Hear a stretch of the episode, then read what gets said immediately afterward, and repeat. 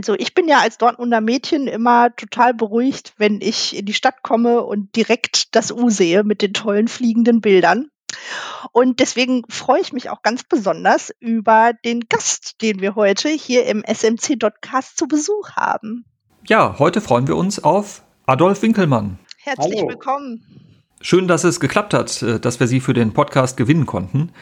Ganz zuallererst natürlich alles Gute nachträglich zum Geburtstag, Herr Winkelmann.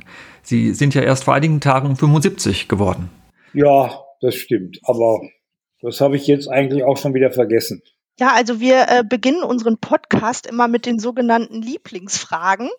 Und ähm, dann wüsste ich jetzt gerne mal als allererstes, was denn Ihr liebster Ort in Dortmund ist. Mein liebster Ort in Dortmund? Ja. Ah, was soll ich sagen? Das ist äh, äh, die Rheinische Straße 38 im äh, ersten, zweiten, dritten Stock. Da gibt es ein Fenster zur Rheinischen Straße.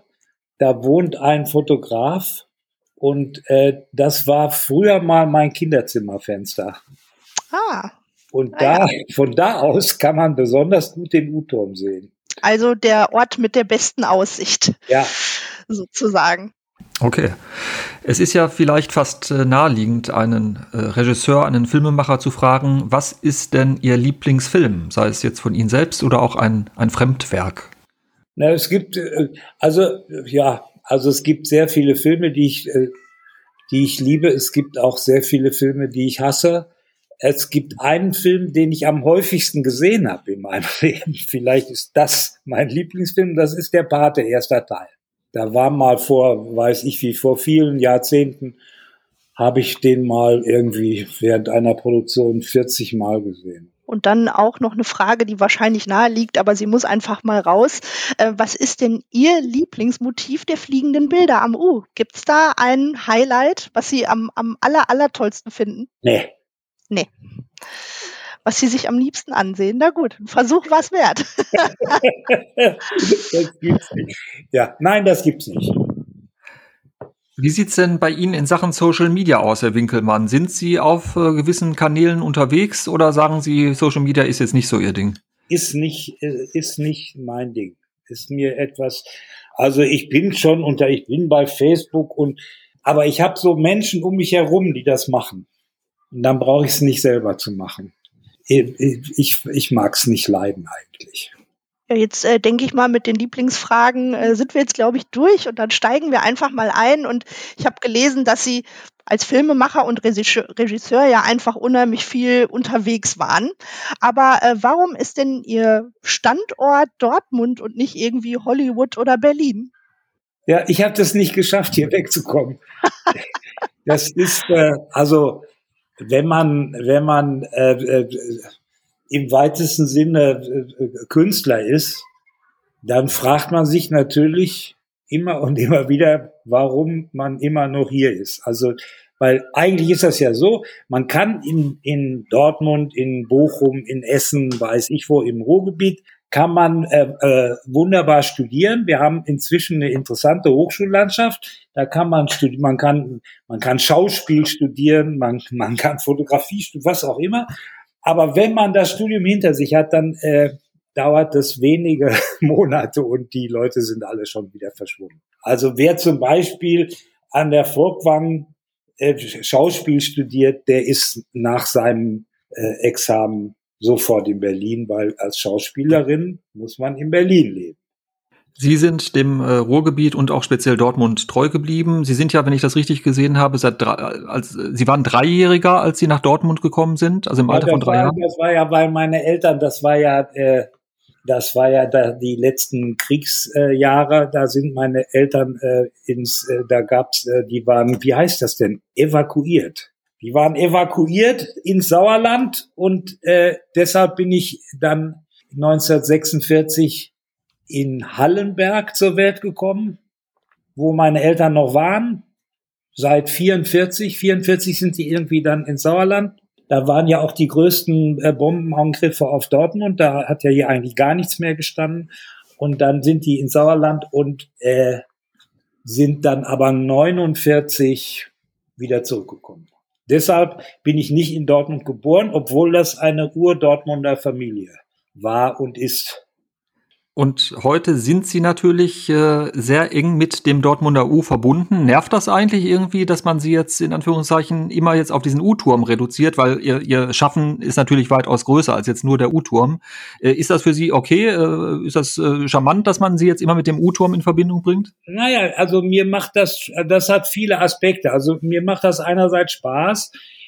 Andererseits hätte ich niemals geglaubt, als das vor, vor zwölf Jahren vor zwölf Jahren habe ich ja damit angefangen und äh, ich hätte nie geglaubt, dass ich mich so lange damit beschäftige.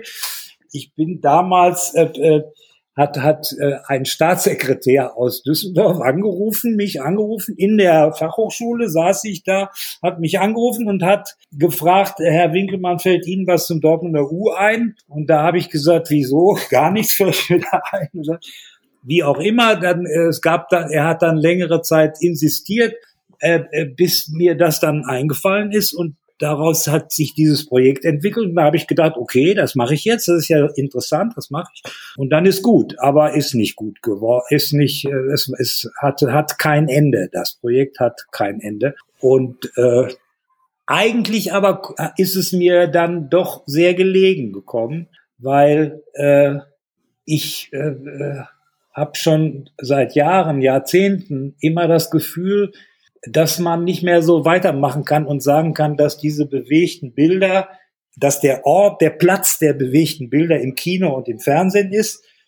Ich habe immer gedacht, das geht weiter, dass die bewegten Bilder kommen, äh, kommen auch woanders noch vor in Zukunft.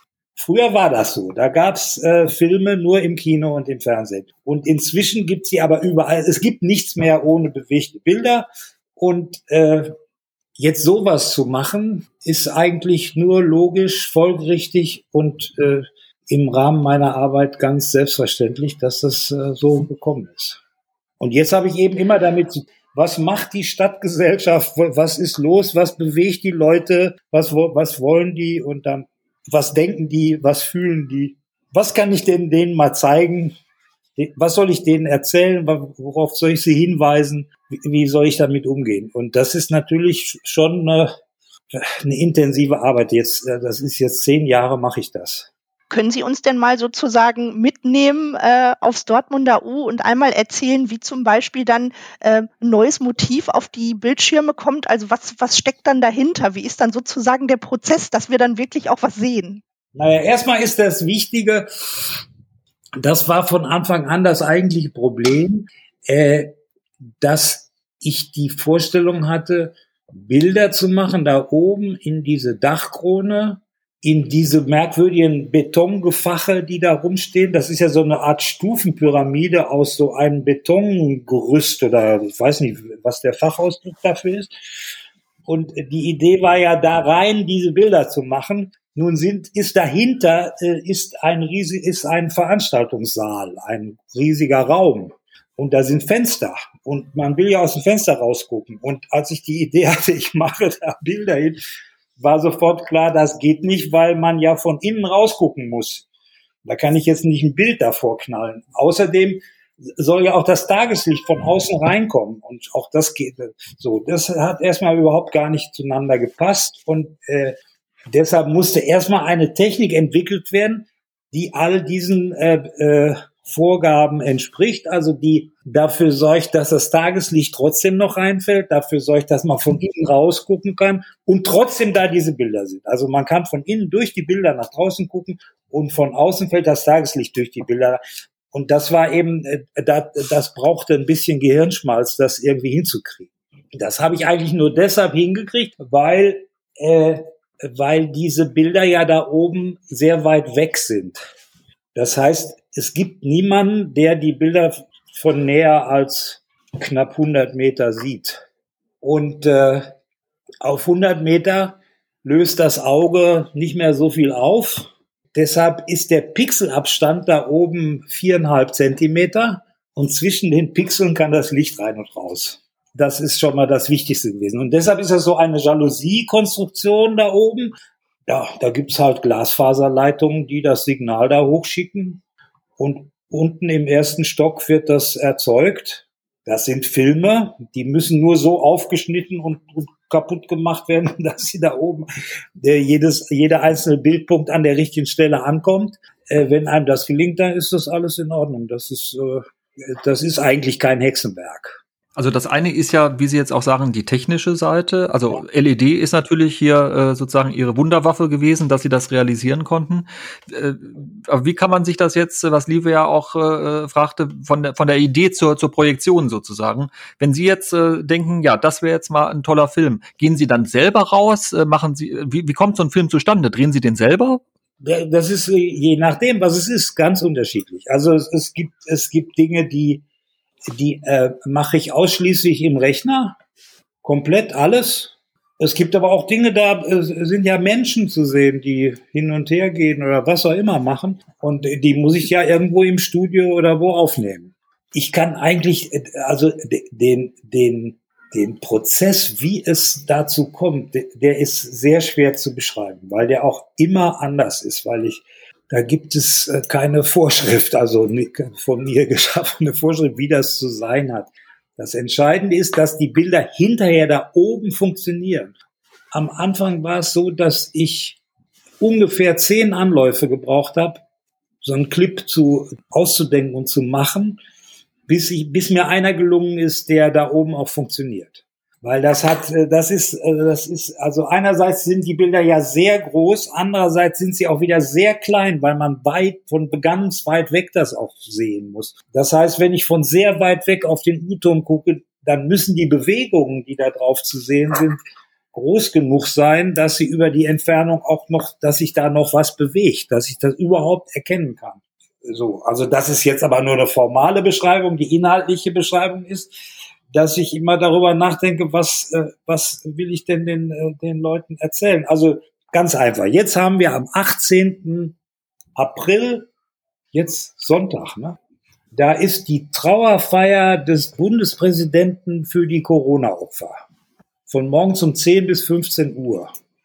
Und da ist es doch interessant, da müsste ja eigentlich der UTO, habe ich gedacht, muss der UTO irgendwie mitmachen. Wir können ja nicht mitmachen. Es gibt keine Veranstaltung, es gibt gar nichts, es gibt keine Feier, keine Dings, aber da oben, das, das geht ja alles Corona-mäßig sauber, kann man sauber abwickeln.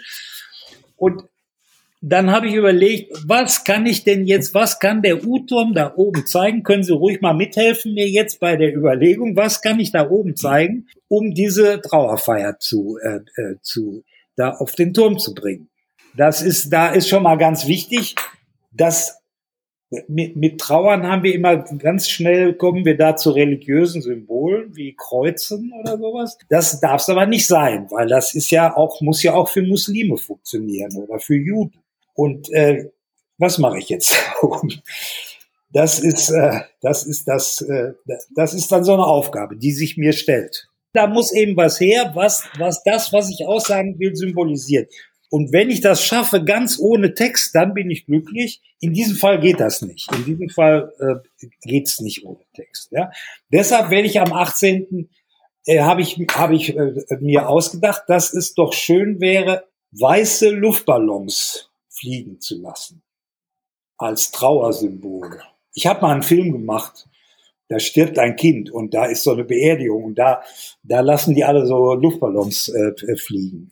Wie hieß denn dieser Film? Der hieß Das Leuchten der Sterne heißt der Film. Ein Fernsehfilm. Und äh, das, daran habe ich mich erinnert und dann bin ich auf diese weißen Luftballons gekommen. Und dann mache ich, mache ich weiße Luftballons, die nach oben fliegen die kann man in echt fliegen lassen, einen einzelnen aufnehmen und den vervielfältigen und oder mehrfach aufnehmen. Man kann es auch im Computer machen, wie auch immer, das je nachdem. Und das reicht ja nicht. Und dann, dann äh, äh, lasse ich dann noch eine Schrift über diese weißen Luftballons laufen, eine schwarze Schrift, wo drauf steht, Dortmund trauert. So geht das. So einfach ist das. Aber kommen Sie da erstmal drauf. Da muss man dann auf jeden Fall erstmal ordentlich überlegen, dass man da was findet, was auch wirklich gut in dieser, in dieser Größe und ja, ohne, ohne, weiß ich nicht, Sprechertext und so, das geht natürlich alles nicht, was da auch funktioniert. Ja. Ähm, ich würde mit Ihnen ganz gerne noch einmal ein bisschen in die Vergangenheit zurückgucken. Also das Thema Film hat ja Ihre ganze Karriere geprägt.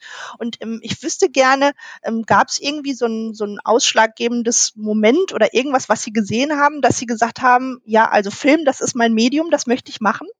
Na, das, also ein Moment war das ganz bestimmt nicht. Nein. Also das ist auf absurde Weise alles zustande gekommen. Äh, ich war 13 Jahre alt, da schenkte mir mein Vater eine kleine äh, äh, Doppel-8-Kamera und äh, die heißt Bauer 88E, hieß die.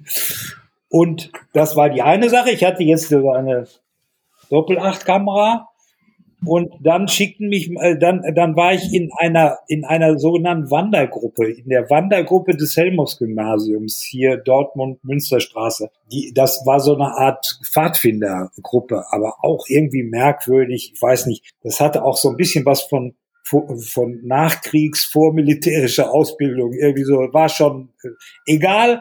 Jedenfalls haben meine Eltern darauf bestanden, dass ich in den Schulferien immer mit dieser Wandergruppe ins Emsland ging wegen der Luft.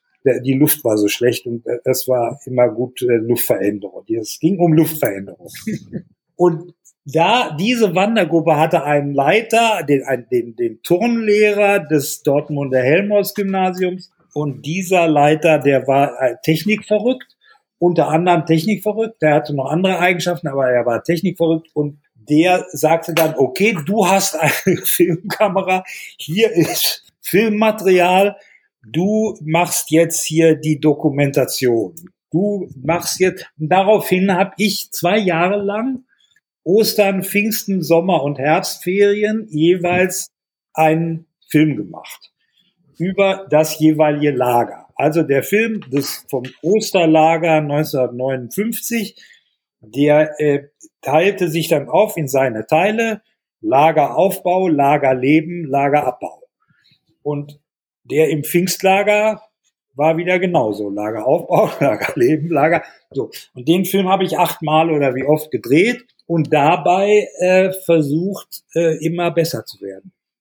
Da gab es immer wieder dieselben Szenen und dieselben äh, äh, Einstellungen und, und wenn ich das im, im Osterlager von rechts unten so aufgenommen hatte, dann habe ich gedacht, dann mache ich das jetzt mal anders. Ja, vielleicht sollte man es doch etwas frontaler machen. Oh, keine Ahnung. So habe ich als Kind mir das beigebracht, wie man Filme dreht und wo die Kamera hingehört. Da zehre, da habe ich lange, mein Leben lang von gezehrt, dass ich sehr genau weiß, wo die Kamera hingehört. Ich komme irgendwo hin und weiß, wo die Kamera hingehört. Das ist schon mal sehr äh, äh, einfach. Die Bauer 88 E war es, glaube ich. Ja. Wir googeln nochmal, damit wir uns, oder haben Sie die noch irgendwo bei sich in der Vitrine stehen? Ich habe die, ja, die ist grün. Die, ist eine grüne, äh, die finden Sie aber. Bauer 88E, Doppel 8 Kamera. Das ging ja los mit dem 8 mm Film. Das waren ja ein 16 mm breiter Film. Den legte man erst einmal rein, dann wird die eine Hälfte belichtet, dann wird der umgedreht und dann wird die andere Hälfte belichtet. Und hinterher im Kopierwerk wurde der äh, längs durchgeschnitten so, und wieder zusammen, so dass da ein 8 Millimeter breiter Film entstand. Mittlerweile arbeiten Sie natürlich mit ganz anderer Technik. Äh, was wäre denn eigentlich, wenn Sie heute mal wieder eine Doku machen würden? Vielleicht auch in Dortmund. Reizt Sie ein spezielles Thema, das Sie gerne mal dokumentarisch festhalten Nein. oder dokumentieren wollen würden? Nein, ich will keinen Dokumentarfilm machen. Nie wieder? Nie wieder. Okay. ja, ich habe ich hab, ich hab im, im, im Laufe meines Lebens dann ein, auch eine ganze Reihe von dokumentarischen Arbeiten gemacht. Auch richtige, auch professionelle, nicht mehr die in der Wandergruppe. Aber das, äh, das ist nicht mein Ding. Das interessiert mich nicht mehr. Mich interessiert kaum, also auch eigentlich interessieren mich nur noch Bilder, die nicht im Kino sind und nicht im Fernsehen sind. Das ist, äh, ja, es ist eben, wie es ist. Und Sie waren ja auch ähm, filmisch ganz viel im, im Ruhrgebiet hier unterwegs. Äh, Gab es denn bei Ihren Dreharbeiten oder bei den Arbeiten, die Sie gemacht haben, eine Person, die Sie ganz besonders fasziniert und beeindruckt hat? Im Ruhrgebiet? Mhm. Naja, da haben mich viele, also die meinen äh, Personen vor oder hinter der Kamera? Ich bin da ganz offen.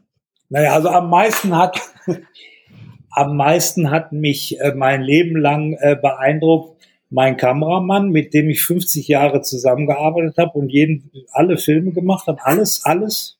Und äh, ja, der hat mich am meisten beeindruckt. Das war eine symbiotische, zwillingsmäßige Zusammenarbeit. Und der ist leider im, im letzten Jahr verstorben. Und deshalb äh, ist das sowieso schwierig im Moment für mich, einen Film zu machen. Also jedenfalls einen Film zu machen, wo man einen Kameramann braucht. So Bilder fürs U oder für sowas, das, äh, das kann ich schon noch alleine. Sie haben ja auch, ähm, ähm, ich weiß nicht, ob häufig oder oft, aber Sie haben zumindest ja auch mal mit Laiendarstellern äh, gearbeitet. Äh, was ist denn da der besondere Reiz? Ist das im Zweifel spannender, als mit einem professionellen Schauspieler zu arbeiten? Naja, das ist was ganz anderes. Ich habe damals, als ich angefangen habe, äh, also ich habe ja, äh, ich habe äh, bei dem Film Die Abfahrer damit angefangen. Vorher habe ich so kleinere Sachen gemacht und das geübt. Ich habe das gemacht, weil ich, äh, weil ich irgendwie was Echtes einfangen wollte und weil ich der Ansicht war, es ist einfacher, einem echten Lehrling die Angst vor der Kamera zu nehmen, vor dieser Aufnahmesituation zu nehmen und ihn dazu veranlassen, sich selbst zu spielen oder etwas Vergleichbares zu spielen, was ihm auch passieren könnte, dass das leichter ist als einem Schauspieler, die, äh, die, die, die, die, zum Beispiel die Feinheiten des Klangs der Sprache in Dortmund beizubringen. Das, das können die nicht. Das, das, kann, das kann man nicht lernen. Also man, ich spreche jetzt nicht so von dieser Jürgen von Manger Ruhrgebietszeug, äh, äh, sondern ich spreche von diesen ganz feinen Klangunterschieden, an denen wir uns gegenseitig erkennen. Also an denen ich zum Beispiel erkenne, wenn in Köln jemand im Radio moderiert, das, dann höre ich, obwohl der da in Köln sitzt und, und Hochdeutsch spricht, höre ich, das ist einer, der aus dem Ruhrgebiet kommt, dieser Sprecher da, dieser Moderator. Das meine ich. Und äh, deshalb habe ich das, äh, deshalb habe ich das mit den, mit den, fand ich das gut, mit Originaldarstellern habe ich die genannt zu arbeiten. Das hatte natürlich noch viele andere Vorteile, nämlich die kosten nichts. Äh, Schauspieler konnte ich mir gar nicht leisten und die die Arbeit, die machen einfach mit, denen, denen macht das Spaß deshalb sind diese, sind diese ersten Filme mit, mit Originaldarstellern entstanden, was mir dann im späteren Verlauf meiner Arbeit groß, große Vorteile gebracht hat, wenn ich es nämlich mit Kindern zu tun hatte und mit, äh, also bei Kontergan, da gibt, da gibt's eine Hauptdarstellerin, ein Mädchen, das, äh, das nur ein Bein und keine Arme hat. Das kann ich keine Schauspielerin nehmen für. Ne? Und wenn ich da nochmal kurz, Sie hatten ja auch das Stichwort authentisch. Natürlich ist jemand, der sich selber spielt, ist, ist per se ja schon authentischer als jemand, der nur schauspielt. Äh, wie gehen Sie mit äh, dem Thema Versprecher um? Ähm, das Kuriose ist ja, wenn sich jemand in einem Film verspricht, sagt man sofort, was ist das denn für ein Film? Der, der kann ja seinen Text ja, wenn nicht. Wenn der sich verspricht, dann, dann drehen wir es normal. Weil es, ich finde das kurios, dass äh, gerade wenn es nicht perfekt ist, finden wir es dann aber, also, also es ist ja eigentlich, äh, wie soll ich das jetzt sagen, wenn sich jemand verspricht, finden wir das falsch, obwohl das ja eigentlich authentisch wäre. Ist das nicht irgendwie kurios im Film? Naja, das kommt doch an. Es gibt so Sonne oder Sonne Versprecher. Es gibt es äh, äh, es gibt Versprecher, denen man anhört, dass da eigentlich ein Text gesagt werden soll und der nicht das nicht funktioniert hat. Es gibt aber auch ganz normales Stottern, wie man so stottert. Und da ist es eben so, dass ich bei diesem Film mit den Originaldarstellern so vorgegangen bin, dass ich mit denen, dass ich ein Drehbuch geschrieben hat, hab mit bis ins letzte Detail klar formulierten äh, äh, Dialogen und dass ich das dann mit denen wochenlang geübt habe. Dann haben wir gesagt, wir spielen jetzt diese Szene, ja, dann und die und da die reden jetzt miteinander. Da sagen das, was da im Drehbuch steht. Und wenn mir das dann nicht gefällt und ich denke, was, wieso hört sich das immer alles so gequält an?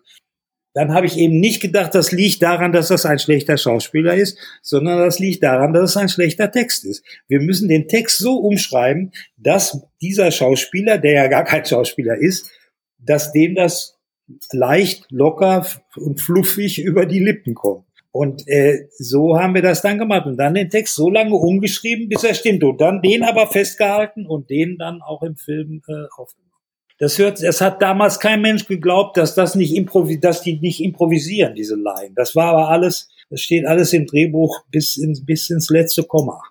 Ja, apropos Drehbuch, wir haben ja gerade schon äh, ein bisschen in die Ver Vergangenheit geschaut. Jetzt würden wir gerne noch mal in die Zukunft sehen. Also im Moment leben wir ja alle in einer absolut schrägen Zeit. Ähm, aber äh, gibt es irgendein Projekt, was Sie gerne in den nächsten Wochen, Monaten, Jahren noch mal umsetzen möchten?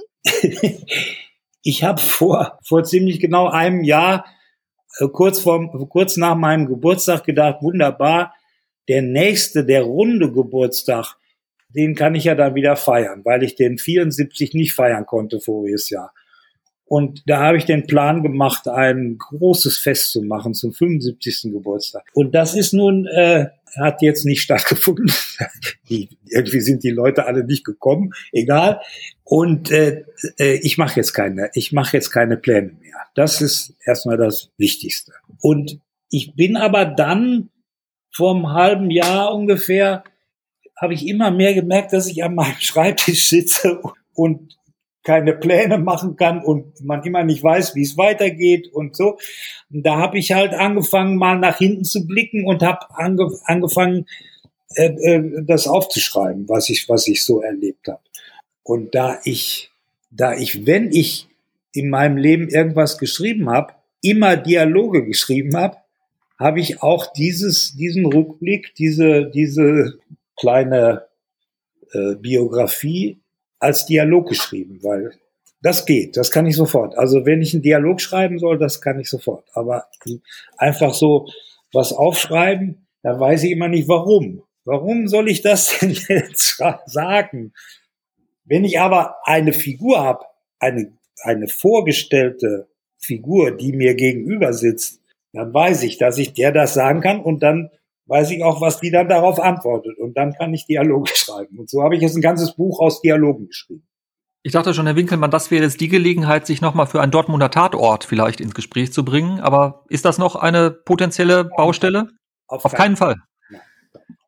Ich dachte, ich meine, Sie sind jetzt Dortmunder Regisseur. Juckt es da nicht irgendwie in den Fingern, wenn Sie da auch mal. Nein, das hat, also es ist, ich will, ich will es mal so versuchen zu erklären. Wenn ich etwas einmal, zweimal, dreimal gemacht habe, dann mache ich es nicht noch zum vierten Mal, weil mich das langweilt. Und als ich angefangen habe, äh, als es mir, als ich die, die Chance hatte, Filme zu machen, die man wirklich irgendwo sehen konnte, äh, sei es im Kino oder im Fernsehen, da habe ich erstmal diese Ruhrgebietsfilme gemacht. Und als ich die gemacht hatte, habe ich gesagt, gut, da weg damit, was mache ich jetzt? Und dann habe ich ja mehrere Krimis gedreht, gemacht. Und äh, äh, äh, das waren immer so richtig lange Krimis. Äh, äh, heute heißen die heute heißen die Miniserie. Äh, die waren äh, die waren 200 irgendwas Minuten lang und wurden dann im Fernsehen als Zweiteiler gesendet, manchmal auch als Dreier, Dreiteiler oder als Vierteiler, je nachdem. Und davon habe ich drei Stück gemacht.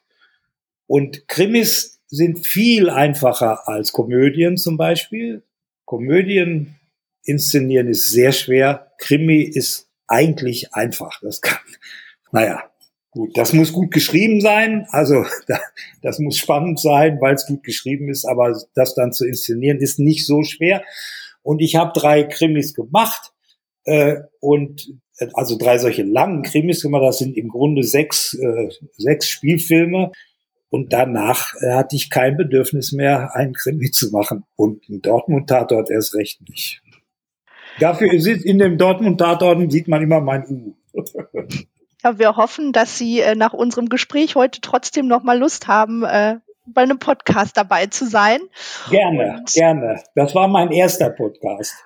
Wunderbar. Das freut uns sehr, dass äh, Sie unser Gast waren. Und äh, wir bedanken uns ganz herzlich bei Ihnen und äh, ja, sind schon ganz gespannt, was wir dann demnächst auf dem Dortmunder U erblicken. Und äh, ja, herzlichen Dank. Alles klar. Hat mich auch gefreut. Vielen Dank, Adolf Winkelmann und allen, die uns zugehört haben. Bis zum nächsten Mal.